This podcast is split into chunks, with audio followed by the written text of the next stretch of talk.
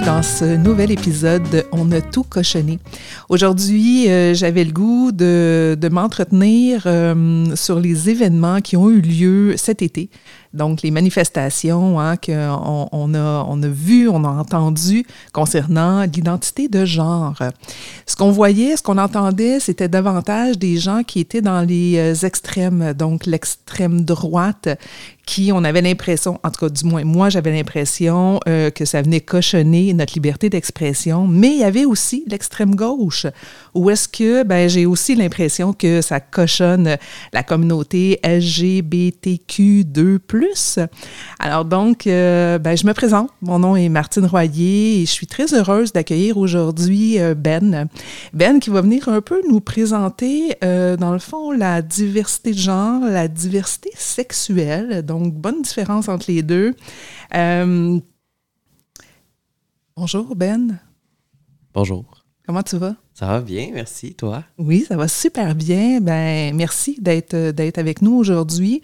Euh, ben, je peux te qualifier euh, de, bien entendu, de la gauche, mais beaucoup plus euh, en proximité du centre. Mm-hmm. Donc, je pense que tu vas venir nous, nous aiguiller à travers tout ça, puis tu vas venir faire un peu l'équilibre entre les deux pour justement rehausser notre liberté d'expression, mais aussi rehausser la communauté LGBTQ2+. Donc, ben, j'ai le goût de t'entendre, Ben, sur, sur ces deux éléments-là, donc la diversité de, de genre et la diversité sexuelle. Donc, euh, ben écoute, euh, j'ai le goût de te laisser aller là-dedans, puis euh, ben, on verra où est-ce que tout ça nous mène. Parfait. Ben, dans le fond, la diversité de genre, c'est comment comment tu te sens? Le genre, c'est quelque chose qui est, qui est sociétaire, dans le fond. C'est la société qui a déterminé que les femmes aimaient le rose, les garçons le bleu. fait que c'est comment tu te situes là-dedans? Est-ce que tu corresponds euh, à ton sexe à la naissance ou non? Et la diversité sexuelle, c'est beaucoup plus euh, centré sur euh, tes relations amoureuses, tout ce qui est. C'est pas nécessairement la sexualité en tant que telle, mais beaucoup plus avec qui tu es capable de connecter à un niveau sentimental. donc, tout ça mène, dans le fond, à, à me présenter. Moi, c'est Ben, je suis un homme trans. Et euh, aujourd'hui, j'ai un peu envie de parler de mon histoire euh, et de comment je suis venu au fait avec euh, la personne que je suis aujourd'hui. Parfait, merci de, te prêter, ben, de prêter au jeu, puis de, hein, que tu sois sur les réseaux sociaux aujourd'hui. Peut-être que ça va aider certains à mieux saisir, mieux comprendre les nuances entre les deux diversités. Donc, ben, je te laisse raconter ton histoire, Ben. Parfait. Donc, je suis né euh, à Montréal, à l'hôpital Saint-Luc, euh, un 29 décembre 1995. Euh, dans le fond, mes parents, deux personnes bien normales d'une classe ouvrière de l'Est de Montréal. Donc, je grandis dans un environnement qui est super communautaire. Mm-hmm. c'est pas un environnement qui est, qui est particulièrement, c'est pas riche, c'est pas, c'est pas un endroit qui est qui, qui, est le plus beau nécessairement visuellement à Montréal, mais c'est un endroit super chaleureux où tout le monde se connaît, puis euh, euh, tes voisins, c'est comme tes parents, c'est comme tes oncles, c'est comme tes tantes. Donc, j'ai grandi sur une petite rue euh, dans un triplex mhm. avec ma tante, mes cousins, en fait, qui habitent au premier étage. On habite au deuxième, nous. Je suis un enfant unique. Et moi, dans la vie, ce que j'aime, c'est aller jouer avec mes cousins. Les deux sont beaucoup plus vieux que moi, mais ils se prêtent au jeu, puis on fait semblant de se battre. Euh, ils m'apprennent à faire du skate. Euh, c'est vraiment... c'est mes, mes modèles à un très, très jeune âge. Puis c'est sûr que ben, je les vois grandir, puis je les vois porter ben, des vêtements typiquement garçons. Mm-hmm. moi, je n'ai fille. Euh, fait que c'est sûr que en 95, euh, on parle pas d'identité de genre, puis de toute façon, je, suis un enfant, mes parents m'habillent, fait qu'on m'habille avec, euh, avec des robes, puis des petites choses comme ça, mais éventuellement, ben, je développe mes propres goûts, puis je veux ressembler à mes cousins. Fait que moi, ce que je veux dans la vie, c'est euh, des bobettes de Spider-Man puis des t-shirts de Batman. Et là, rassure-moi, est-ce que tu as eu tes, tes, tes bobettes de Spider-Man puis tes t-shirts de Batman? Absolument. Mes parents sont partis chez Zellers. Ils m'ont acheté. des- Chez Zellers. Chez Zellers. Ils m'ont acheté des t-shirts de Batman puis des bobettes de Spider-Man avec lesquels je pourrais courir partout en criant que je suis un super-héros dans la maison ou en jouant ninja. OK.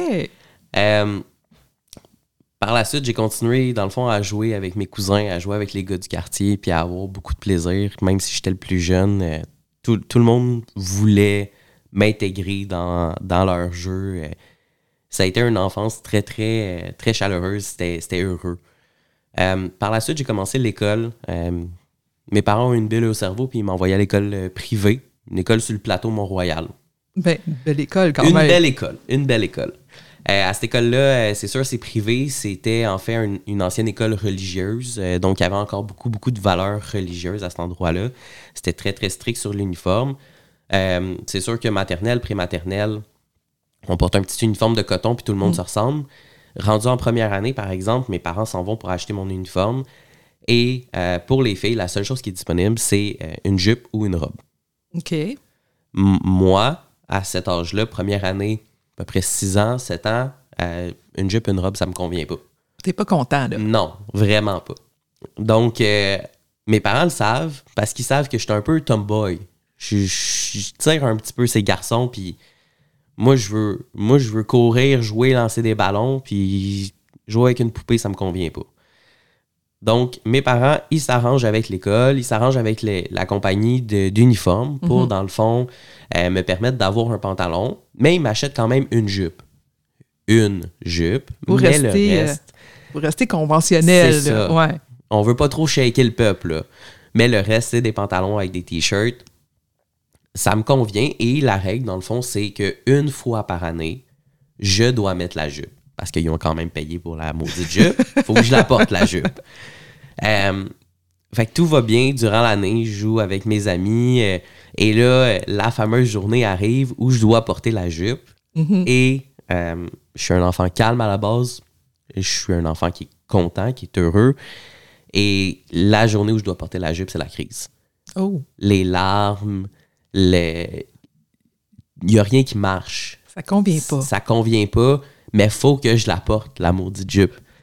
Donc, je passe la pire journée de ma vie en jupe à l'école où ça doit être une jupe avec un short en dessous, mais t'as pas la mobilité que tu veux dans un pantalon, là. Que ça, Ah. ça convient pas, puis c'est pas une belle journée. Et ça, ça réarrive une fois par jour, une fois par année, toutes les années du primaire.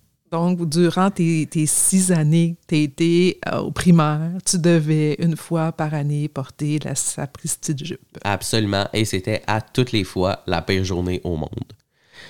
Donc, euh, rendu en cinquième année, j'ai euh, une professeure qui, euh, qui est très conventionnelle, une vieille professeure euh, qui se prête encore aux valeurs de l'école catholique et très, très basée sur, euh, sur les anciennes règles. Et cette professeure-là, un jour, rencontre mes parents pour dire euh,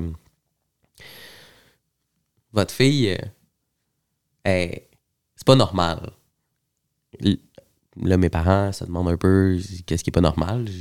J'ai pas l'air d'échouer à l'école. Ça va relativement bien. J'ai pas de retenue. Je suis un enfant calme. Elle dit non, mais votre fille, elle joue juste avec des garçons. Hmm. OK. C'est quoi le problème? Non, mais elle va tourner étrange. Elle va quoi? Tourner étrange. Tournée étrange. Donc là, on est dans un ancien style. On est dans un ancien là. style, Mm. absolument. Euh, et dans le fond, cette professeure-là essayait de euh, d'insinuer que j'allais tourner lesbienne parce que je jouais juste avec des garçons, puis que je m'intéresse que je m'intéressais pas euh, à tout ce que les, les autres filles euh, faisaient. Dans le fond, moi, ce que je voulais faire, c'était du flag football. OK. Euh, mes parents m'ont toujours supporté, puis ont toujours supporté la personne que je suis. Euh, ma mère était tomboy quand elle était jeune. Euh, mon père a grandi très, très traditionnel d'un petit gars, c'est un petit gars. Mais somme toute, ils ont toujours été là pour moi. Euh, fait que mes parents ont traîné la professeure jusqu'au bureau du directeur, puis ma mère y a crié après. Ta mère a crié après le professeur. Crier ou argumenter? Argumenter fortement, mettons. Bon, OK, ouais, c'est préférable que, que crier, j'imagine que Argumenter fortement je comprends. en faveur de son enfant. Comme Tous les parents, j'imagine, feraient, en tout cas, du moins pas mal la même. on aime, on aime imaginer ça, Mm, les faits étant que c'est pas du tout le cas. Mm. Ce support-là, à un jeune âge, a fait une grande différence. Parce que j'ai j'ai vu, ça m'a permis de voir, dans le fond, que c'est quelque chose qui n'est pas acceptable. Tu peux pas baser des préjugés sur des actions de certaines personnes. Absolument. Donc, euh, fast forward au secondaire. euh, là, c'est sûr que quand tu es un enfant, tu joues puis tu as du plaisir, personne ne s'occupe un peu de, de à quoi tu ressembles ou ce que tu fais. Quand tu arrives au secondaire, euh, ben, tu sais, les filles essayent de se faire belles, commencent à se maquiller, font leurs cheveux, s'habillent Ouais. cute. Euh, c'est encore une fois, c'est une école privée, donc on porte l'uniforme. À ce moment-là, je suis pas obligé de porter une jupe. On m'achète pas de jupe. Bon. Je continue en pantalon. Fait qu'ils ont co- économisé. euh, Ils ont économisé la jupe à une. De, on est passé d'une fois par année à zéro fois. Donc, euh, je regarde les filles autour de moi qui commencent à se maquiller, qui commencent à, faire leurs cheveux. Puis moi, maquillage, ça m'intéresse pas. Euh, faire mes cheveux, mes cheveux sont tout le temps en couette. J'ai les cheveux longs, mais tout le temps en couette. Je joue encore avec les garçons. Mes meilleurs amis, c'est des garçons, mais je vois en même temps que ben, les filles développent des, des potentiels amoureux, euh, qui, qui commencent à avoir des petits crushs. euh, Mhm. euh, c'est sûr que moi, ça me marque parce que je veux être comme tout le monde. Tu veux pas, tu veux pas être ostracisé, tu veux pas être différent. Je pense que c'est dans la nature humaine de vouloir faire comme tout le monde puis passer comme tout le monde. Donc, je, je commence à essayer un petit peu, mais ça marche pas. Il n'y a rien qui m'intéresse assez pour que j'embarque. Euh, je vais même des fois pousser ma mère à acheter euh, un peu de maquillage dans un Sephora à New York que je mettrai jamais de ma vie. As-tu poussé ta mère Absolument. pour du maquillage? Absolument. Hmm. Que j'ai jamais mis. Elle se l'est-tu appropriée au moins? Même pas. Elle espérait, j'imagine. Peut-être. Mm. Peut-être. Donc, euh, rendu en secondaire 2, euh, dans le fond, euh, toutes, les, toutes les filles parlent de, des émissions à TV qu'ils regardent, puis euh, à quel point euh, les gars sont grands, sont beaux, sont musclés. Quand je regarde mes émissions à TV, moi, je regarde comment les filles sont belles, ils ont les beaux cheveux. Puis là, je me dis, c'est pas parce que je veux ressembler à cette fille-là que Ah je oui. la trouve belle, avec des beaux cheveux. J'aimerais peut-être ça qu'elle devienne ma blonde. Oh, OK. Donc là, on est, on est davantage secondaire 1, Secondaire 2. Secondaire 2. Ouais, à ce moment-là, secondaire 2. Puis je me rappelle, euh, dans ce temps-là, on habitait Mercier. Et euh, j'avais un panier de basket euh, dans la cour en arrière. Donc, des journées entières de temps à lancer mon ballon de basket dans le panier. Puis à me poser des questions sur est-ce que est-ce que je peux être lesbienne? Est-ce que Mm. c'est quelque chose que j'ai le droit? Est-ce que euh, est-ce c'est une possibilité? Puis je me rappelle très distinctivement que euh, dans ma tête, ben, il y a, il y a une personne gay ou une personne lesbienne par famille. Fait que OK. Mais là, si tu nous, euh, on- si tu nous euh, dans le temps, on est en quelle Deux- année à peu près? 2009, peut-être. 2009? OK. Ouais, 2009. Euh, c'est ça, fait que dans le fond, je, je, je continue à me poser des questions, puis la représentation à la télévision, elle est pas là. La représentation dans les médias, elle est pas là. Donc, puis Internet, c'est pas. On n'a pas Instagram, euh, on commence à avoir Facebook. Ça fait à peu près un an que je suis sur Facebook. Hmm. C'est, pas ce que c'est aujourd'hui, vraiment pas. Euh, on n'a pas de téléphone cellulaire, mais j'ai un téléphone cellulaire flip. Ah oui, Euh, hein? Comme on, on est, on est là, là. Donc, à ce moment-là, je continue à me poser des questions. Je n'ai pas vraiment de, de modèle ou de, de personne à qui me, fait, à qui me référer. Et euh, je me dis, ben, je vais splitter la poire en deux, Mm. euh, puis je vais dire que je suis bisexuel.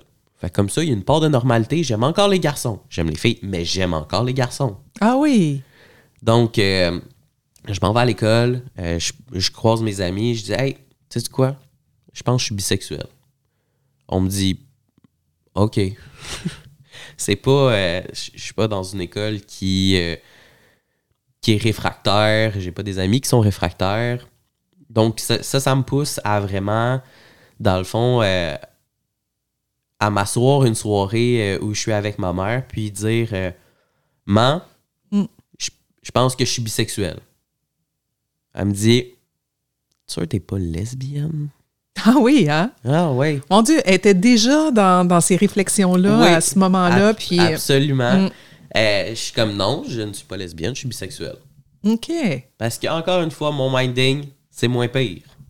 Donc, on peut, on peut dire que tes parents avaient quand même observé qui t'étais à ce moment-là. Absolument. Puis c'est pas c'est pas de dire que mes actions démontraient mon orientation sexuelle, loin de là. Euh, mais c'est sûr quand tu demandes à ta mère euh, est-ce que deux femmes ont le droit de s'aimer quand tu as 4 ans, ben ça se peut que ça se peut que tu un hint là. Oui, oui, il y a quelque chose là, qui s'est passé. Là. C'est à quoi ma mère m'a répondu absolument. Deux hommes peuvent s'aimer, deux femmes peuvent s'aimer, un homme et une femme peuvent s'aimer, tout le monde peut s'aimer. Fait que tes parents étaient déjà ouverts. Étaient déjà très ouverts. Dans, euh, dans- là, on parle des années 2000, là, quand, Oui. quand tu as 4-5 ans à peu près. là. 4-5 ans, 99-2000. OK. Donc, Ok. euh, c'est- très. c'est Un, c'est très tôt euh, pour être ouvert à ces questions-là. En tant que parent, tu t'attends pas à ce que ton enfant de 4 ans te pose la question euh, est-ce que deux Non. femmes peuvent s'aimer? Euh, Mais en même temps, ça démontre. Ça démontre une ouverture d'esprit assez incroyable d'être capable de répondre ben oui, tu sais. C'est de sortir de son cancan, sortir de. Je veux dire, mes parents sont quand même élevés dans les années 70 euh, dans un euh, Montréal slash Rimouski euh, catholique, blanc, homme, femme, marié, t'as des enfants. Là. Rimouski, c'est Euh, le père? Ouais, mon père, il vient de Rimouski, ma mère vient de Montréal. Euh, donc, c'est ça, mes parents démontrent quand même une, une belle ouverture d'esprit, mais euh, à 14 ans, quand je leur annonce que je suis bisexuel, moi, Mm. j'ai peur. J'ai quand même peur qu'ils soient fermés, puis ça fait pas de sens parce que ma mère m'a toujours demandé T'as-tu un chum? T'as-tu une blonde? Ah oui. Comme, le- le- L'ouverture était là. là. Euh, donc, finalement, ma mère, euh, mon père est en voyage à ce moment-là, mais on l'appelle, euh, puis je le dis à mon père. Et je dis pas, je suis bisexuel. Il dit, t'es sûr que t'es pas lesbienne? Ah oui, ton père aussi a pris la tangente. OK, c'est excellent. Fait que là, je suis comme, non, non, non, je suis pas lesbienne, je suis bisexuel. J'aime encore les garçons. Donc, c'est ça, mais plus le temps passe, puis plus je me rends compte ben, que les garçons sont pas tant intéressants que ça. Puis vraiment, c'est les filles que j'aime. Puis donc, un an plus tard, j'ai 15 ans, on est en 2010. euh, je disais, OK, non, je suis lesbienne. Oh, là, tu t'es enfin avoué. Je m'avoue lesbienne, j'avoue que la personne que j'aime, c'est- une femme. J'aime les femmes à ce moment-là. Donc, je, je m'en vais voir mes amis. Mes amis ont la même ouverture d'esprit. Ils sont comme, OK. OK. Je m'en vais voir mes parents. Je dis, j'aime les femmes. Ils sont comme, ouais, on le savait. bon, c'est bon? Bon, c'est fait. Je m'en vais voir mes cousines. Je leur dis, j'aime les femmes. Ils sont comme, ouais, on le savait. Et tes cousines, ce Mais- que je comprends, c'est que vous étiez super proches aussi de, de tes cousines, hein? Absolument. J'ai passé une, une grande partie de, de mon enfance à jouer. euh, ben c'est sûr que quand mes cousins éventuellement ont grandi, passé l'âge ado, euh, jouer avec un enfant, c'était moins intéressant. Euh, mes cousines sont beaucoup plus pro- proches en âge que moi. Euh, donc, c'est sûr que je jouais beaucoup, beaucoup avec elles et j'ai toujours partagé ma vie à 100%. C'est- Je les considère comme mes sœurs, ils me considèrent comme, comme un frère aujourd'hui. Donc, c'est vraiment, c'est vraiment mes meilleurs amis. Là. Euh, donc, ils me répondent Ouais, on le savait. Ah oui, même elle. Ouais, absolument. Euh, c'est pas un choc dans aucune de mes familles. Euh, c'est pas un choc pour. euh, à ce moment-là, il me reste seulement un grand-parent, qui est ma grand-mère, qui avait à peu près 80, 77 ans, 80 ans, qui en a absolument rien à faire de oui. mon orientation sexuelle. Elle est cool, Ce qui, est, ben, ce qui est vraiment important, c'est le nombre d'œufs qui vont dans son gâteau, beaucoup plus que mon orientation sexuelle. donc, je continue, euh, je continue le secondaire et j'ai euh, j'ai pas plus de problèmes que ça. Euh, je, suis pas non plus quelqu'un, je me laisse pas faire. Je suis quelqu'un qui a une bonne réplique. Donc, les deux, trois tentatives de, de m'intimider sur mon orientation sexuelle ou sur mon look, mais ça, ça passe dans le beurre, ça marche pas fort. Euh, donc, éventuellement, arrive en, en secondaire 5, euh, 2012, 2013. Et euh, à ce moment-là, ben, je me dis, OK, euh, c'est parce qu'il n'y a pas d'autres lesbiennes dans mon école. Euh, Mhm. je, je peux pas sortir avec une fille hétérosexuelle. Donc, euh, je vais aller voir les sites de rencontres. OK. J'ai j'ai 16 ans, 17 ans. euh, je trouve un site de rencontre qui est ouvert pour les 16 ans. Donc 16 ans en, en montant. Euh, je m'inscris, je fais mon profil, je parle avec une couple de filles et je trouve une fille de Montréal qui habite pas loin, que l'école est pas très loin de où moi je vais. Et euh, donc on commence à parler, on finit par se rencontrer. Et euh, bon, on se déclare notre amour à 17 ans évidemment. OK. Euh, on termine le secondaire, les deux en même temps, on a le même âge. euh, et on sort du secondaire, commence le cégep. Et cette, euh, cette fille-là, dans le fond, c'est la- c'est ma première blonde, c'est mes premières expériences aussi. Ouais. Euh, puis le, le tout se passe super bien. C'est une, une super bonne personne. Je m'entends super bien avec elle. Et euh, on va au même cégep. Éventuellement, au cégep, je, je réalise que la technique que j'ai choisie, ça me convient pas. J'ai de la misère avec les études. J'ai de la misère à focuser vraiment sur trouver un champ d'intérêt Mhm. pour mon futur parce que je sais pas qu'est-ce que je vais faire dans l'avenir. Je sais que je vais aider les gens, mais j'en sais pas plus que ça. Euh, j'ai de la misère à garder un bonheur. Fait que j'ai une blonde, j'ai été choisi à l'école que je voulais aller, dans le programme que je voulais aller, mais je je suis pas heureux pour vrai. Tu te sens mal dans ta Je peau. me, pas tant que je me sens mal dans ma peau, mais je me sens malheureux. Peu importe ce que je fais, peu importe ce que j'arrive à accomplir, je me sens malheureux. OK. Et tu l'expliques de comment ça? c'est juste, ben, à ce moment-là, j'ai toujours eu de la misère un petit peu avec mes émotions, d'écrire mes émotions, puis mettre, euh, mettre le doigt sur ce qui se passe.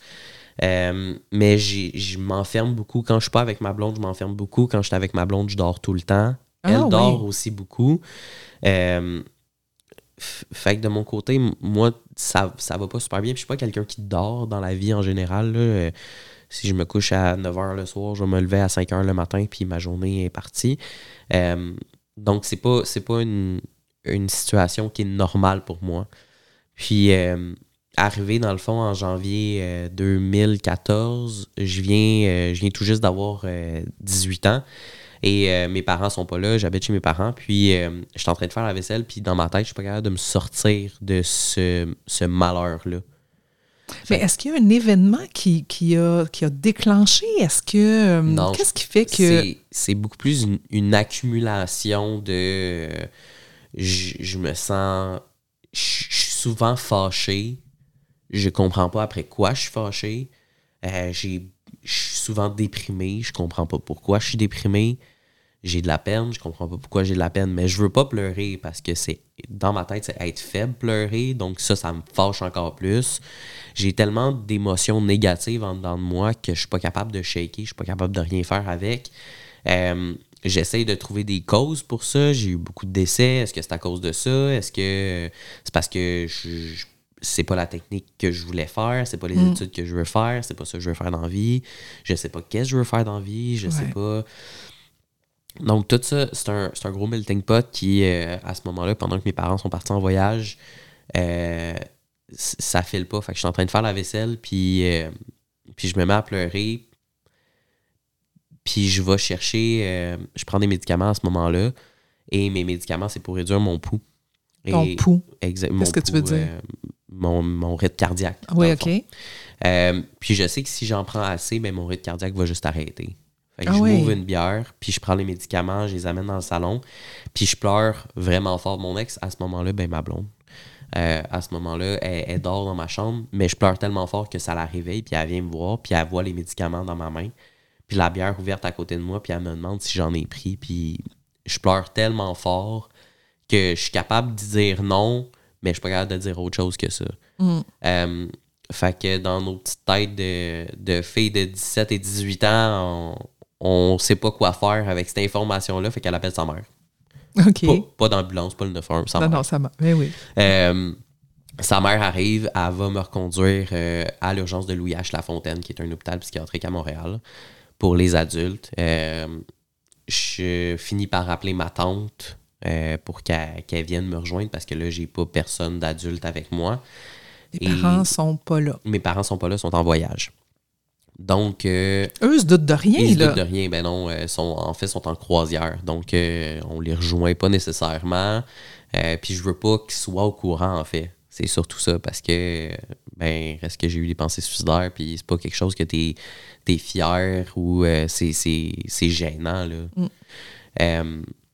Donc, à ce moment-là, euh, bon, ma tante arrive, mon, ma blonde est toujours avec moi et euh, je rencontre le médecin. Le médecin qui me dit euh, ben, tu sais, si tu avais 25 ans, on, diagnosti- on diagnostiquerait un trouble limite de la personnalité, mais là, euh, là, le papier de référence de Louis H. Lafontaine, de, de Maisonneuve-Rosemont, un hôpital à Montréal, on recommande que tu ailles voir un psychologue. OK. C'est quand même assez intéressant. C'est-à-dire que tout le long là, que tu nous as jasé jusqu'à maintenant, rien, t'avais- il n'y avait pas de situation où tes parents étaient ouverts, euh, tu semblais bien aller, une humeur, somme toute, que, en tout cas du moins, oui, stable. Oui. Et ben, du jour au lendemain, parce que là, tu ne te trouves pas, là, il arrive cette, cette situation-là. Donc, pour des gens qui, en plus, doivent euh, sortir du garde-robe, on peut-tu dire Ouais, ça ouais. encore? Ouais. Ben, ça doit être deux, trois, quatre fois plus intense que ce que tu as vécu parce que tu l'as quand même, t'es quand même sorti. Oui, j'ai eu euh, j'ai beaucoup de support positif. Oui, euh, exact. mais tu sais, les émotions négatives que je ressentais, j'étais capable de les- refouler dans le fond. Puis de juste arrêter d'y penser, Mm. puis de faire comme si c'était pas important. Je comprends. Euh, Jusqu'à temps que éventuellement, ben, l'eau abouille, mais un moment donné, la, la casserole, elle explose. Euh, donc, à ce moment-là, euh, c'est sûr que moi, je me dis, ben, tu, me gardes pas, euh, tu me gardes pas en observation, je viens, de menacer de me suicider avec des médicaments qui auraient terminé ma vie. Là. Ma vie serait terminée avec ces médicaments-là. Et finalement, je repars de là avec mon billet médical et l'idée qu'il faudrait peut-être que j'aille consulter. Mm.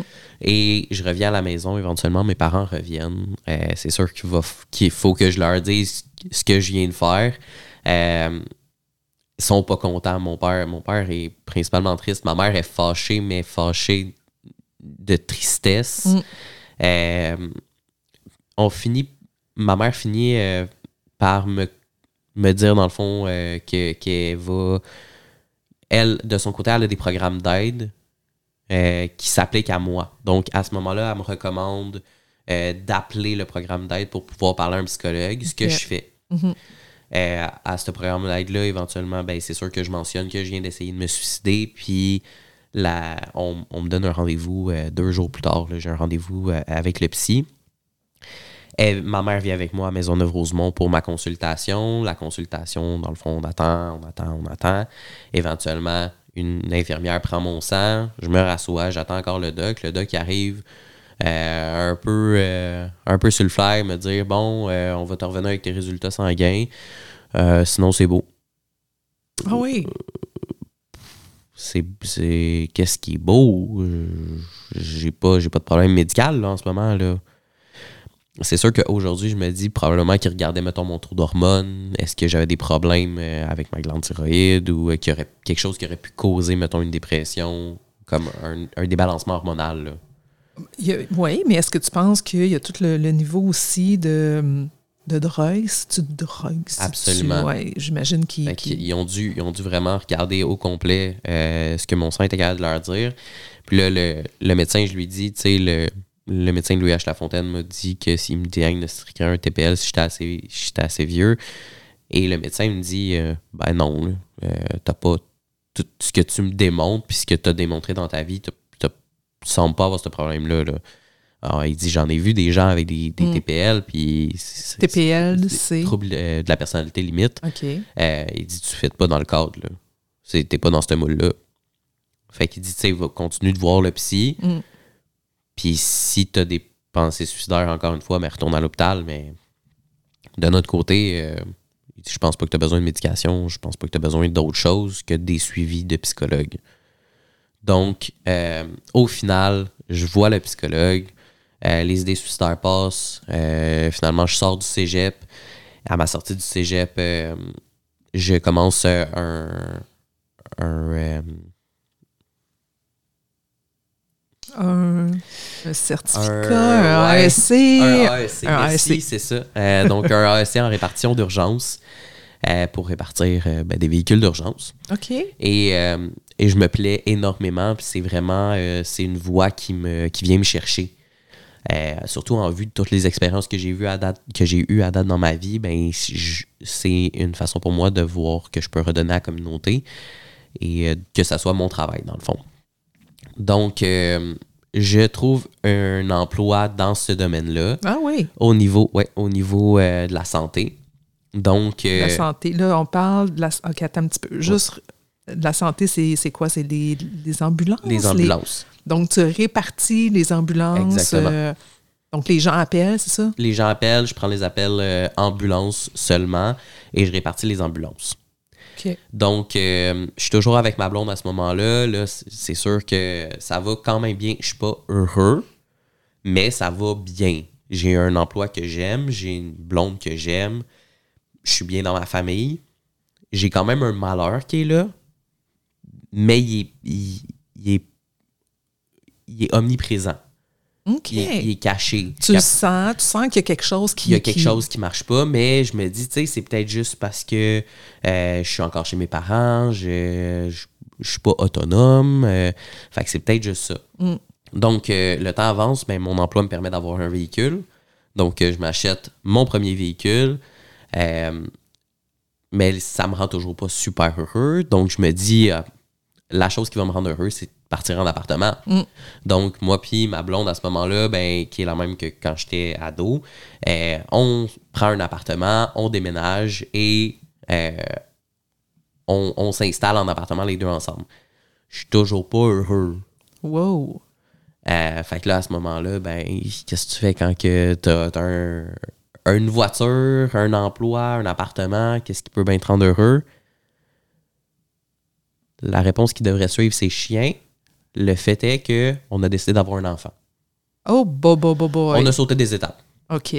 Clairement pas pour les bonnes Là, vous avez quel âge à ce moment-là? À ce moment-là, on a euh, 22 ans. 22 ans. Là, l'appel du bébé L'appel du bébé arrive. Je sais que mon ex, moi, à- à elle, avoir des bébés, euh, ben c'est, c'est un must. Euh, moi, je cherche juste vraiment quelque chose pour me rendre heureux. Puis Ouais. je me dis qu'un enfant, ça va me rendre heureux. C'est ça que je suis censé avoir dans ma vie. Donc, euh, on commence à faire les, euh, les procédures euh, dans une clinique pour, parce qu'évidemment, on ne peut pas avoir des enfants naturellement. Mhm. Euh, donc, on s'en va en clinique pour faire l'insémination artificielle. La première fonctionne pas. La deuxième fonctionne. Ma blonde tombe enceinte. Je me dis, ben ça, ça va me rendre heureux. Wow. Puis là, je suis toujours pas heureux. Puis là, en plus, j'ai peur parce que je vais avoir un enfant. Puis je me rends compte, ben, que je- dans le fond, je, je m'accroche à une personne que j'aime pas nécessairement, mais qui me réconforte. Et là, tu parles de ta blonde. Ouais. OK, attends. Là, là, le bébé est en route.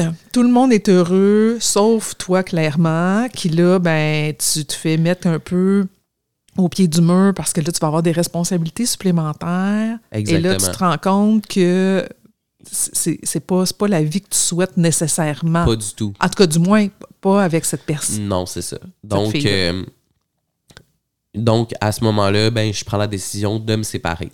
Oh! Ma blonde est enceinte, mais je prends la décision de me séparer. Euh, c'est un gros, gros coup pour elle, évidemment.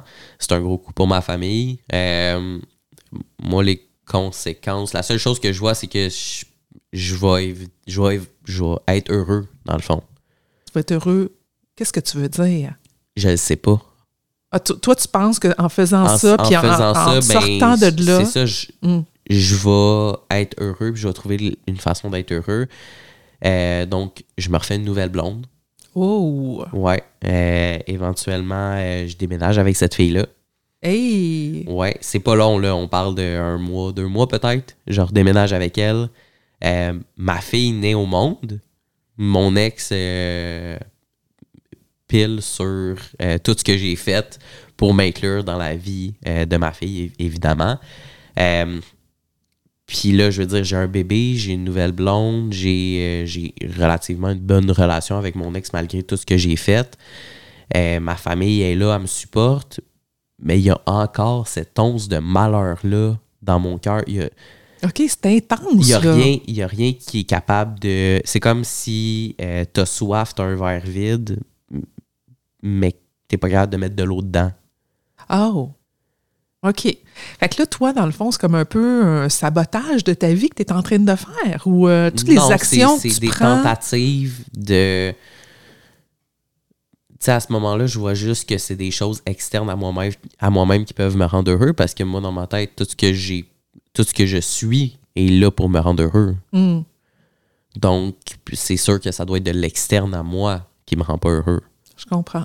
Donc, j'essaie toujours de d'aller vers quelque chose de plus haut, de plus, plus de responsabilité, plus de.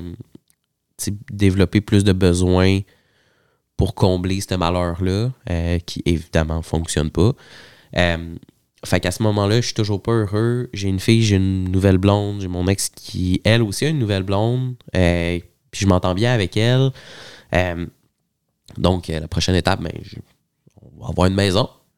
OK. Fait que là, dans le fond, là, les quatre ensemble, si je comprends bien, ton ex a, a déjà une nouvelle conjointe. Toi, tu Absolument. as déjà une nouvelle conjointe. Mais là, tout, tout ce beau monde-là, là, ça s'entend bien. Oui, là. tout le monde s'entend que là, bien. on est, on est dans, dans un cadre qui n'est pas tant euh, traditionnel. non, là, non, hein. pas du tout. Mettons, là, vous du vous tout. rendez pas la vie facile. Non, non, non. Ben, en fait. mais euh, ça se passe bien. Oui, c'est ça. Euh, donc, à ce moment-là, ben, moi et ma conjointe, on regarde les maisons, on s'achète une maison euh, à Laval. Donc, on sort de Montréal pour aller à Laval. Quelle idée. Ouais, je sais. Euh, fait que ça va bien, c'est correct. C'est une, c'est une maison qui a besoin de travaux, c'est une maison, une maison qui a besoin d'amour. Euh, de mon côté, je suis pas quelqu'un qui est très travaux dans une maison. Je suis pas quelqu'un qui est maison. Euh, Ah, non, non. je m'en rends compte. Là, je, je, je ne suis pas très, très travaux du tout. Ni maison, ni responsabilité. je... Wow. Ouais. Euh, donc, je suis toujours malheureux. Puis en plus, ben, j'ai une maison qui a besoin de travaux que je, je suis incapable de faire. Ouais. Euh, mon emploi à ce moment-là, ben, j'ai beaucoup, euh, j'ai de la difficulté euh, émotionnelle face à mon emploi. Qui doit pas être facile non, Non, plus là, de ça. recevoir des appels de gens qui vont, qui vont pas bien, en fait. là. exactement. Fait Au même moment, je regarde pour un, nouveau, un nouvel emploi. Ouais. Et moi puis ma conjointe, mais on commence. Elle veut absolument des enfants. Euh, moi, je ne veux pas plus d'enfants, mais je veux la garder elle. Puis pour la garder elle, ben il faut que j'aie des enfants. Wow, OK. Euh, fait que je dis OK. Donc, on commence Ah à faire des démarches pour avoir euh, un bébé à nous. Et avant qu'on puisse faire quoi que ce soit de médical, une journée, elle m'annonce que ben, est en amour avec quelqu'un d'autre. Oh. Donc, euh, je, prends, euh, je prends mes clics et mes claques et je m'en vais euh, chez mes parents. Donc, tu retournes Je retourne au point zéro. au point, ben, au point, ouais, au point zéro? Au point zéro à ce moment-là. Fait que là, je retourne dans un monde où depuis que j'ai 17 ans, j'ai pas été célibataire.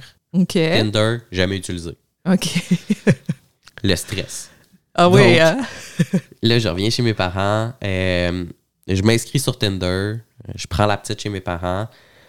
Euh, c'est sûr que là, ça a pris beaucoup de temps pour développer la confiance en moi, la confiance d'être un parent seul avec ma fille.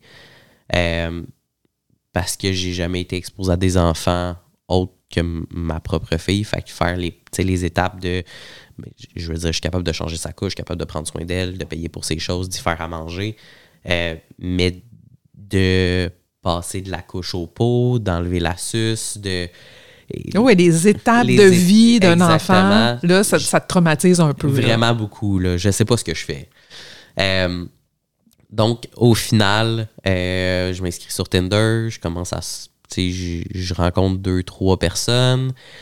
euh, ça me convient pas. Là, je veux dire, puis là, je me dis, je suis pas heureux, mais c'est parce que je viens, de, je viens de partir, je viens de finir ma, ma relation. C'est pour ça que je suis pas heureux. Euh, mais là, au travail, parce que, en fait, mon ex sa nouvelle blonde était au même, au même travail que moi. Wow, OK. Ouais. euh, je me dis, puis déjà, j'ai de la misère avec mon travail émotionnellement. Mm. Je me cherchais déjà quelque chose d'autre. Euh, là, je vais voir mon, mon médecin. J'ai dit, là, euh, ça, Ça va, va pas, pas. Là. Là, ça va pas. Je suis pas capable de faire le travail que je suis censé faire parce que j'ai trop d'inquiétudes sur, euh, sur toute ma vie personnelle. Mm. Donc, il me dit, OK, mais c'est beau. Euh, il dit, on, on va te mettre en arrêt de travail. Et euh, dans le fond, on a une sexologue thérapeute à la clinique euh, qui en, en ce moment est en train de faire son stage. Donc, elle est gratuite. Est-ce que tu veux l'avoir? 100% elle est gratuite. c'est bon. Elle coûte pas une scène. Donc, je prends rendez-vous avec la sexologue. Et euh, vient notre première rencontre, on, on se présente, elle me parle un peu de, de son fonctionnement, de comment ça, de comment ça, ça marche dans le fond en thérapie avec elle. Et euh, elle, me- elle me demande qu'est-ce que je veux aborder. Puis je dis, ben tu sais, je cherche. Là, à ce moment-là, je me rends compte que euh, il y a deux, j'ai deux relations long terme. C'était quand même du long terme. là. Ma première blonde, c'était 5 ans. Ma deuxième blonde, c'était 3 ans. Ben, je suis peut-être le problème dans tout ça. Là. Bon, bonne introspection. Bonne. L'introspection, elle commence là, sur le moi. Ouais. Euh, donc, la, la thérapeute, elle me dit OK, mais on va explorer ça, on va explorer, euh, dans le fond, tout ce qui te rend un peu mal à l'aise de parler. Euh, donc, plus le temps passe, plus on. euh, dans le fond, elle s'attaque à OK, mais pourquoi tu es mal à l'aise de parler de sexualité ou pourquoi tu es mal à l'aise de parler de genre, qu'est-ce que ça représente pour toi, tout ça, Euh, pourquoi tu penses que c'est toi le problème dans tes relations? Donc, euh, on, on parle de mon malheur, dans le fond, le Ouais. malheur que je peux capable d'expliquer. Au même moment, je change d'emploi. Donc, je m'en vais dans un autre, euh, toujours de la répartition d'urgence, mais dans un, un service de police qui, ben, dans ma tête, déjà là, euh, dans ma tête, la police, c'est un boys club. Euh, c'est correct d'être lesbienne à Mhm. certaines limites, mais elle va pas plus loin que ça. Fait que moi, c'est ça mon idée préconçue de la police. Euh, ben, pendant ce temps-là, en thérapie, j'étais en train de parler lentement de genre. OK. Est-ce que je me sens femme? Est-ce que je suis bien avec la personne que je suis? Parce que dans le fond, la thérapeute a continué de creuser parce que pour moi, dans le fond, c'était ça mon vrai problème. Là. Mm. Euh, et là, plus le temps passe, à mon nouveau travail, ça va super bien, mais j'ai l'anxiété de faut pas que je sois trop différent Je comprends. faut pas que je choque. Euh, en, en partiel de ça, j'ai ma fille à la maison qui me donne, ça me donnait beaucoup d'anxiété, mais je commence à développer une, une confiance que j'avais jamais eue avant. Bravo. Euh, de, de jouer avec elle, de vraiment prendre en charge un enfant. Ben là, j'ai j'ai atteint une maturité en tant que parent que j'avais pas eu avant. Mm. Euh, donc, toujours en thérapie, ben là, euh, elle me demande, ma thérapeute me demande, mais est-ce que tu aimerais ça qu'on utilise un autre prénom puis d'autres pronoms? Juste pour essayer. Ah oui! Pour voir si t'es à l'aise. Si t'es pas à l'aise, on termine ça maintenant, c'est pas grave. Mais elle dit, on peut essayer. Puis je dis, OK, j'aimerais Ah ça. oui! J'aimerais ça que tu m'appelles Ben. Elle dit, parfait, on va y aller avec ça. Donc, les prochaines rencontres, elle a continué de m'appeler Ben, de m'appeler Il. Oh! Là, ça, c'était nouveau, là. C'était nouveau. Fait que là, ça, on parle de. euh, on est en 2022, en, mettons, mars 2022. OK. Euh, donc, euh, on continue les sessions de thérapie à distance à cause de la COVID. Et euh, ça, ça me crée un- une joie qui est que je suis pas capable d'expliquer. C'est, c'est un bonheur profond. Là. Euh, finalement, il y a quelqu'un qui est capable de mettre de l'eau dans mon verre. Là. Ah oui, puis ça se remplit. Ça se remplit. Euh, fait que là, de plus en plus, mais je commence à me poser des questions. Je vais chercher. Puis là, je veux dire, c'est pas la même situation que c'était en, 2010 en 2009. Là, j'ai accès à Internet, j'ai accès à mon téléphone. j- ça me permet de faire des recherches plus poussées, de, de regarder des, des vidéos. Veux, veux pas, euh, Instagram, TikTok, euh, mon, mon For You page sur TikTok devient bien gros trans. Là. OK. Donc, ben, l'information est décloisonnée. Fait que tu, tu vas aller chercher, toi, ce que tu as besoin Euh, je me sens- pour comprendre. Je me sens de moins en moins gêné de le faire aussi, là. Parce que c'est un blocage mental que j'ai. J'ai un blocage mental, puis j'ai de la transphobie interne. Donc, moi, dans ma tête, être trans, c'était pas normal euh, parce que je voulais pas être ça, je veux pas être étrange, je veux pas me faire juger, je veux pas. euh, je suis pas quelqu'un qui, confrontation, qui, conf- qui- qui aime la confrontation, donc euh, je, je veux pas shaker les gens puis faire en sorte que je sois en conflit avec eux autres. Mais là, plus je suis en thérapie, puis plus ça me fait du bien, puis ça, me- ça me rend heureux ce qui se passe là. OK. Donc, plus euh, j'en parle, puis plus je deviens à l'aise avec moi-même. Puis finalement, il y a quelque chose qui change en moi qui est- qui- que j'avais pas avant. Puis c'est de la confiance personnelle, de un, je suis plus gêné de d'avoir une voix plus grave que les autres. Je, je suis bien, je l'accepte, puis, Ah oui. puis ça, me- ça me fait sentir bien dans le fond. OK. Euh, fait que là, finalement, euh, je suis à mon travail, je termine ma formation, puis euh, on est en Zoom avec euh, mon formateur et mon patron. Mon patron est en Zoom, moi et mon formateur, on est ensemble. Et on parle, parle de mes, mes capacités, puis ce que je fais au travail, comme quoi ça va bien. Le lendemain soir, parce que je travaille sur des horaires atypiques, donc de soir, ma boss s'en vient me voir et elle me dit on peut-tu se parler? Déjà, euh, elle est censée être en congé, puis elle se présente à 23 h Ah Dans oui. ma tête, je suis renvoyé. moi, moi c'est de l'extrême. Bon. Donc, Ben, j'avoue que t'es Ben. con- là-bas, c'est en congé, elle se présente le soir, 23 C'est ça. heures pour te rencontrer. J'avoue que. en présentiel, malgré Ouais, la COVID. ouais. Donc, euh, elle me rencontre et elle me dit euh, quand on était en Zoom, dans le fond, quand ton formateur euh, référait à toi au féminin et utilisait ton nom, tu n'avais pas l'air à l'aise. Est-ce que tu souhaites qu'on utilise un autre pronom ou qu'on change ton nom? Ah, bravo. Bravo. Et ça m'a Hey. fait un show incroyable. On s'entend dans ma tête. Pour moi, c'était de la police, c'était un boys club. Je pensais pas avoir cette réception-là, mais qu'une personne m'approche pour le dire, Mm. plus que moi, j'ai besoin d'approcher quelqu'un, ça a fait une différence incroyable. C'est vraiment beau. C'est vraiment super beau. Je vais avoir d'ailleurs une question euh, sur les organisations, mais félicitations à, à ton employeur de d'être aussi euh, ben, empathique. Absolument. Elle, a fait, elle, elle a fait son vrai travail. En- à ce moment-là, elle a fait son vrai travail de gestionnaire. Bravo. Mm. Donc, euh, je lui dis, tu sais, je, je sais pas. Je suis en processus de voir qu'est-ce que je veux dans la vie, comment je me perçois moi-même. Donc, à ce moment-là, euh, elle me dit, OK, mais hésite pas à venir me voir, ça peut être un courriel. Puis elle dit, si t'es pas à l'aise avec moi, on a toute une équipe de gestion. Fait que tu parles Oh, au ouais. gestionnaire que tu es le plus à l'aise. Je dis, OK, merci. Donc, je travaille, je continue mon travail avec ma thérapeute et à ce moment-là, euh, moi, il y a un déclic dans ma tête. Puis je- le déclic, c'est la confiance en moi. Puis les dernières onces de transphobie interne Mm. s'évaporent. Puis je suis capable de dire avec des mots Bonjour, mon nom est Ben, je suis un homme trans. Oh. Mes pronoms sont il et lui. OK. Et à ce moment-là, euh, je suis sur un nuage. Euh, c'est le plus... Tout ce que j'essayais de combler dans ma vie euh, est comblé en ce moment. Euh, j'ai toujours été quelqu'un qui aimait pas le rose, qui aurait jamais porté de rose, qui, qui aimait pas des choses euh, féminines, qui aimait pas pleurer, qui aimait pas... euh, mais- traditionnel, Oui. dans le fond, au il, au elle, euh, Exactement. qu'on identifie. Ouais. je- dans le fond, je, je repoussais tout ce qui était elle, tout ce qui était associé aux filles dans la société. Et quand le déclic s'est fait, ben, tout cette- ce blocage-là envers tout ce qui était rose, tout ce qui était brillant, euh, c'est comme dissipé. Mm. C'est comme si, euh, tu sais, on entend beaucoup parler de, de masculinité toxique, de, euh, de mettons, euh, masculinité fragile. Ouais. Mais ça, dans ma tête, aujourd'hui, je m'en rends compte, mais c'est quelque chose que j'avais la masculinité fragile parce que j'étais pas, j'étais pas capable de m'avouer qui j'étais, puis euh, je voulais vraiment pas m'associer à tout ce qui était féminin, mais puis je voulais prouver ma masculinité, mais je voulais pas dire que j'étais un homme. Je comprends. Tandis que quand là, j'ai eu le, le clash pour dire je suis un homme.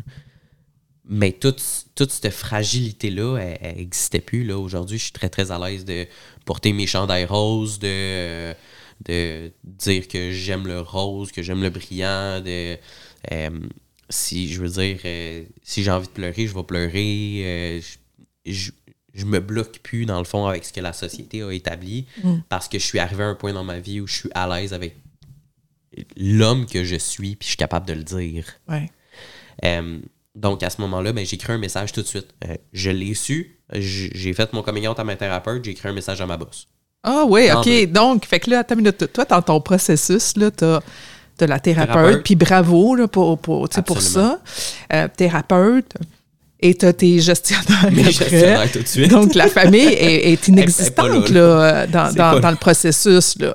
Fait que dans le fond, toi, tu es venu au monde avec ta thérapeute puis avec tes gestionnaires. mes gestionnaires. Fait que, sais, si on, s'imagine, on fait une image de ça, là, ceux qui t'ont euh, qui t'ont accouché, c'est eux autres.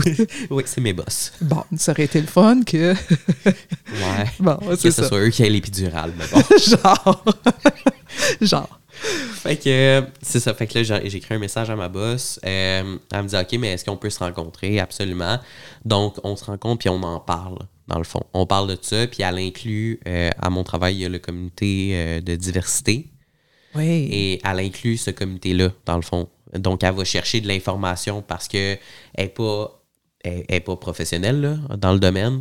Euh, donc, elle va vraiment chercher leur input pour m'aider puis à, à l'établir les étapes de changer mon nom d'un dossier, changer euh, comment les gens m'appellent, puis euh, vraiment m'aider à m'extérioriser puis appliquer la personne que je suis à mon travail. Puis ça se passe super bien. Éventuellement, je me dis bien qu'avant de commencer les hormones, parce qu'il y a de l'hormonothérapie qui vient avec, euh, avec être trans, si tu veux. Excuse-moi, toi, t'es es suivi, t'es toujours avec ta, ta, ta thérapeute. Avec ma thérapeute, T'as aussi un médecin, mon j'imagine? médecin de famille. Dans le fond, euh, comment ça fonctionne d'habitude, c'est euh, tu fais ton coming out à ton médecin de famille, ton médecin de famille euh, te dit ben écoute, faut que tu ailles voir un psychologue pour avoir une lettre de recommandation pour commencer l'hormonothérapie. Euh, Puis ça, c'est avec un endocrinologue.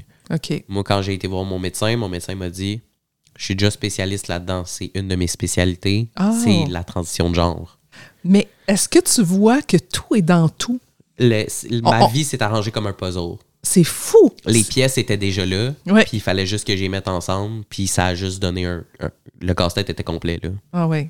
Donc, euh, j'ai pu commencer l'hormonothérapie très, très, très rapidement parce que mon médecin de famille et ma thérapeute, les deux étaient, étaient professionnels dans, dans la transition de genre. Ouais. ce qui n'est pas le cas de beaucoup, beaucoup de trans, malheureusement. Euh, donc, donc c'est ça. Donc, je me dis, avant de commencer l'hormonothérapie, il va falloir que je le dise à mes parents parce que là, les changements vont arriver très rapidement.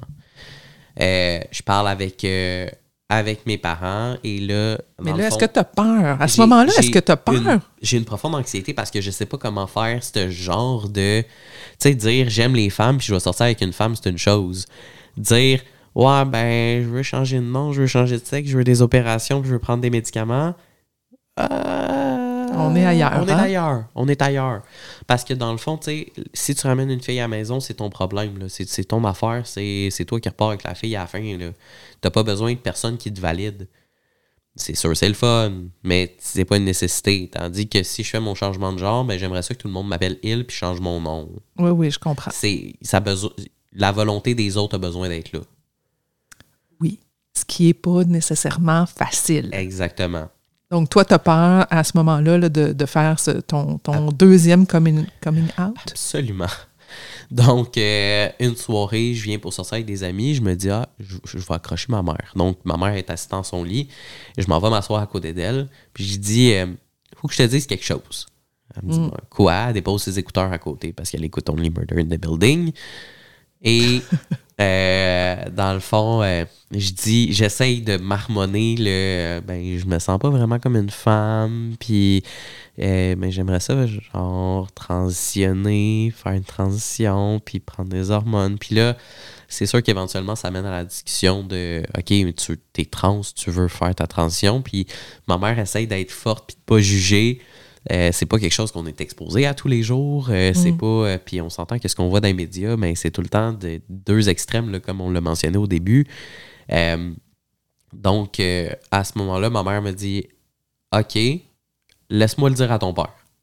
Ah oui. Moi, je suis comme OK, parfait, c'est beau. J'ai pas besoin de faire cette coming out-là. Vas-y, fallait.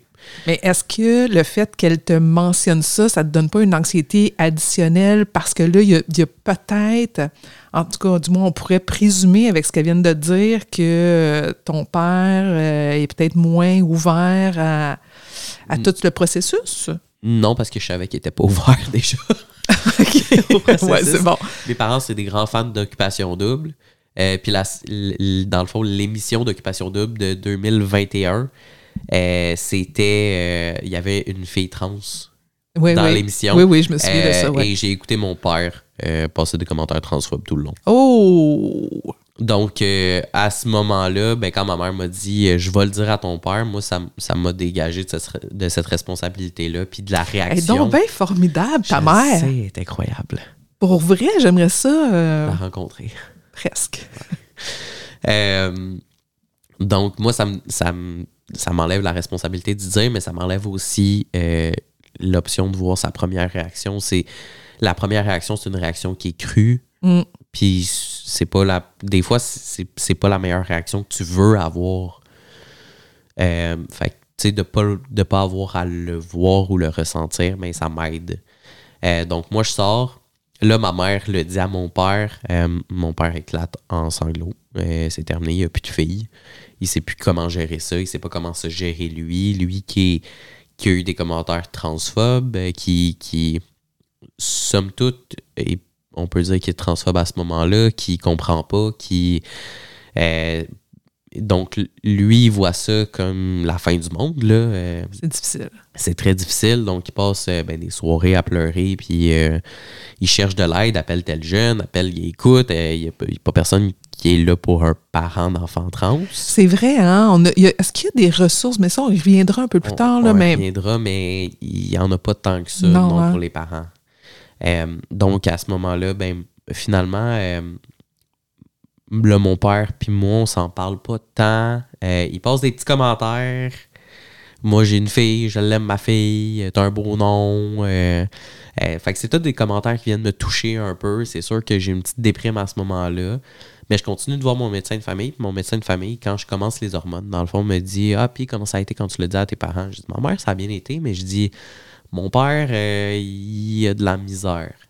Il faut noter que mon médecin de famille, c'est le même médecin de famille que mon père. oh, tout est dans tout. OK, mais Tout moi, là, j'en reviens pas. Là. OK, c'est Euh, extraordinaire. Donc, mon père a rendez-vous une semaine plus tard avec le médecin de famille. Et euh, notre médecin, je veux dire, c'est un médecin, il est tout le temps en retard. là. Euh, C'est, c'est normal pour nous.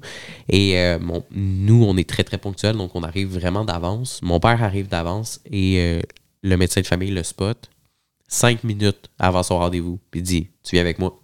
Mm. Mon père se lève, s'en va dans, dans la salle et se fait ramasser par le médecin de famille. Qu'est-ce que tu veux dire par ramasser? Ben, il dit Voyons, euh, c'est quoi le problème? Euh, C'est quoi cette réaction-là? Euh, T'as un enfant, c'est toujours ton enfant. C'est pas quelqu'un de mort. ton enfant est pas mort, là. T'as encore ton enfant. Puis là, ton enfant a besoin de toi. Mm. Toutes les choses que t'aurais éduqué ton garçon ado à faire, genre se raser, Mhm. Ben là, faut que tu le fasses maintenant. Parce que sinon, tu perds ton enfant pour vrai. Puis ça va être de ta faute. Wow. OK, ça, ça l'a ébranlé, ça l'a ébranlé, ça l'a shaké. Euh, mon père est revenu à la maison et une ou deux journées plus tard, euh, il m'accroche et il me dit Hey, euh, ça te tente qu'on aille, euh, qu'on aille faire l'épicerie ensemble? Parce que c'est une activité, les deux, on aime cuisiner, fait qu'on aime aller à l'épicerie. Euh, je dis OK. Puis là, on est dans l'auto, on roule sur la rue Sherbrooke, puis il me dit euh, Il me dit Ben, tu sais, t'es mon gars, Mm. puis je t'aime, puis je m'excuse, j'ai été con, j'ai eu une mauvaise réaction, puis mais t'es mon gars, puis je t'aime, puis je, je veux t'aider avec toutes les étapes qui s'en viennent, tu sais. Mm. Puis c'est vraiment venu me toucher parce qu'il a fait un 360. là. J'ai jamais vu quelqu'un faire un 360 de même. Il est passé du gars avec ses petits commentaires transphobes euh, à si t'oses dire quelque chose, euh, il va te sauter d'en face, là. Ah mon Dieu, OK. Lui, Ah lui, ouais. lui, il a deux extrêmes, là. Oui, bon. c'est peut-être pas meilleur, mais il y a deux extrêmes. Euh, fait que, fait que c'est ça. Fait que mon père, c'est exactement comme ça que ça s'est résolu avec l'aide du médecin de famille. Euh, qui a eu la bonne approche pour la bonne personne. Hmm. Euh, après ça, le restant de ma famille, ça s'est fait, euh, ça s'est fait comme de l'eau. En fait, tout le monde m'a dit la même chose. On le savait. Ah oui. Oui. Mais c'est parce qu'au bout de la cinquième personne qui dit on le savait, t'aurais pu me le dire avant. Au bout de 26 ans, j'aurais aimé ça le savoir.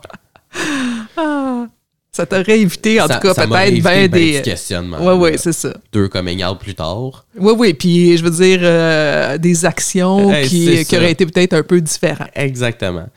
Euh, donc, à ce moment-là, c'est sûr, je l'ai dit à la mère de ma fille aussi, qui, elle, est là à 100% pour moi. Puis, euh, on est encore en super bon contact. Euh, les deux, on s'entend super bien. Puis, on, on se parle euh, quasiment à chaque jour de façon amicale. Et je l'ai dit à mes amis, ça passe super bien. Tout le monde me dit encore une fois la même affaire.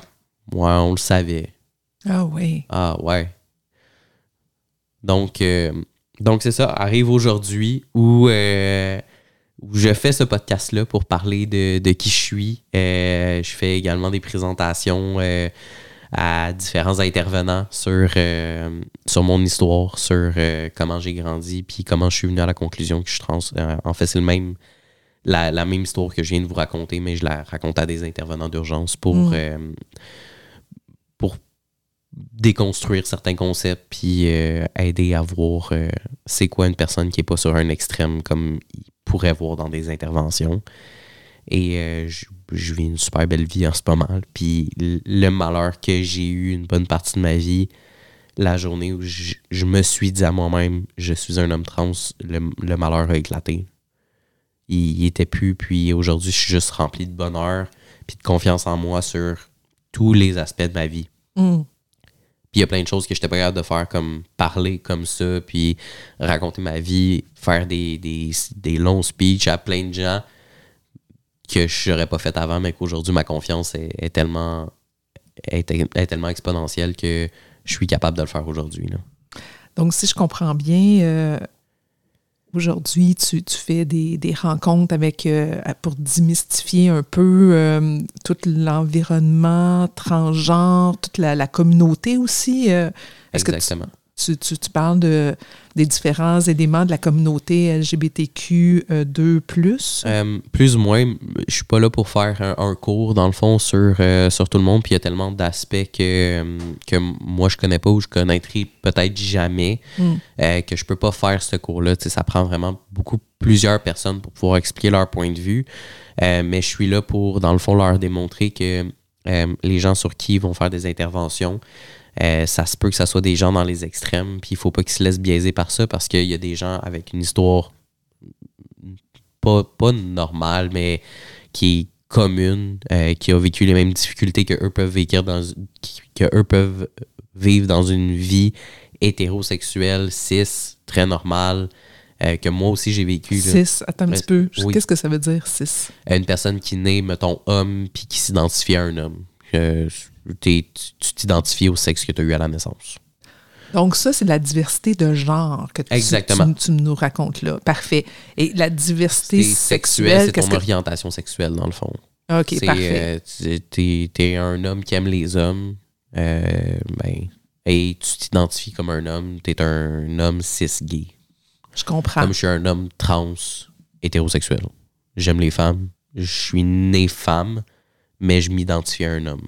Parfait, je comprends. OK, donc ça, c'est la, la différence finalement qui est quand même assez importante. Exactement, oui. Les un, gens- un n'est pas l'autre. Les gens ont, en tout cas du moins ceux que je connais, euh, ont de la difficulté à faire peut-être la, la distinction de l'un avec l'autre.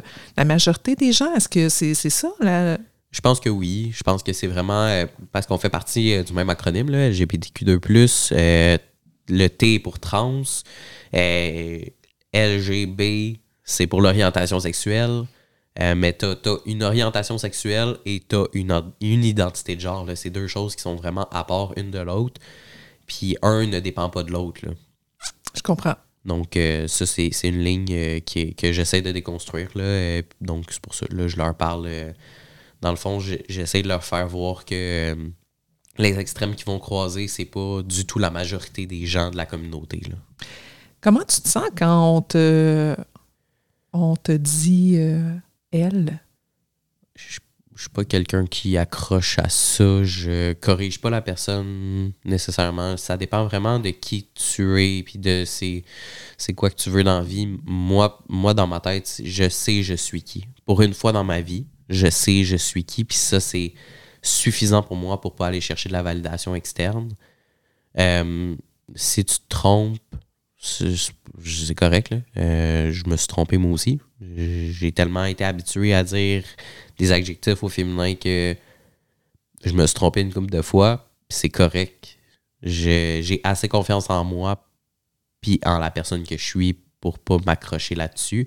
Après ça, si tu le fais méchamment puis que ça impacte ma vie, Mm. c'est sûr je vais dire de quoi. Mais Je encore comprends. une fois, j'aime pas le conflit. Donc, je me dis que ces gens-là, euh, peut-être qu'ils changeront jamais, puis j'ai pas. Je suis pas. C'est pas ma place de faire des lectures, puis de, de les corriger constamment. Puis en fait, ça va peut-être plus les fâcher qu'autre chose, puis ils verront jamais mon point de vue. Fait que j'aime bien le laisser aller. OK, donc toi, tu rentres pas dans, dans l'espèce de spirale euh, Ah, d'agressivité que les Ah, autres pourraient non, avoir. Dieu, non, j'aime pas le conflit. Si tu avais un conseil là, avant de terminer, parce que. On, hein, on- Je l'ai tiré. on- oui, oui, exact. Euh, si tu avais un conseil à, à- à donner euh, aux parents d'enfants trans, ce serait quoi? Euh, déconstruire l'idée que ton enfant est mort. Déconstruire l'idée que ton enfant est mort. Qu'est-ce que tu veux dire? Euh, Il y a beaucoup, beaucoup de, de parents trans qui vont dire ben, j'ai l'impression que ma fille est morte puis que j'ai un garçon. Euh, c'est la même personne. Euh, ce qu'il aime, euh, si- s'il aime le skate puis la peinture, il va continuer à faire du skate puis de la Mm. peinture. Ce que tu as acheté quand il avait 7 ans puis qu'il l'a encore parce que c'est un souvenir qu'il qu'il aime profondément, il l'aime encore profondément. Hmm. C'est exactement la même personne. Euh, c'est juste qu'il préfère se faire appeler il, puis il préfère changer de nom. C'est pas. euh, T'es pas mort pour autant, puis ça peut peut-être blesser ton enfant de faire comme si la personne qui était était décédée. Hmm. Pour avoir moi-même un enfant trans, Quoi? oui, pour avoir moi-même un enfant trans, en tant que parent, ce que je me suis dit quand toi, tu es venu me l'annoncer, Ben, Mhm. c'est, ben, c'est- reste que c'est mon enfant, Mhm. peu importe son genre. Absolument. Quand tu étais dans ma bedaine, là, hein, à 6, 7, 8, 9 mois, là, avant que tu naisses, là, Mhm. je savais pas si c'était une fille ou si c'était un garçon. Et ça, ça n'avait aucune importance. Ce que je savais, c'est que j'avais un enfant, puis que j'étais pour l'aimer plus que tout au monde. Mhm. Fait que tu sois né fille et que tu sois garçon aujourd'hui, ça change absolument rien à l'amour que j'ai envers toi. Ben, merci. Merci d'avoir euh, d'être venu aujourd'hui. On a tout cochonné. Ça a été un grand privilège. J'espère qu'on aura l'occasion de te réentendre. euh, sur la diversité, sur la diversité de genre, sur la diversité sexuelle. Donc, euh, je pense que c'est important que la, la- la- la- la- ben, tous ceux qui nous écoutent euh, puissent faire une distinction, puissent peut-être même être promoteurs hein, euh, de la communauté. Donc, euh, ben, merci, merci d'avoir été parmi nous. Ça fait plaisir. Ben, je vous dis à la prochaine dans un nouvel épisode de On a tout cochonné. Merci. Bye.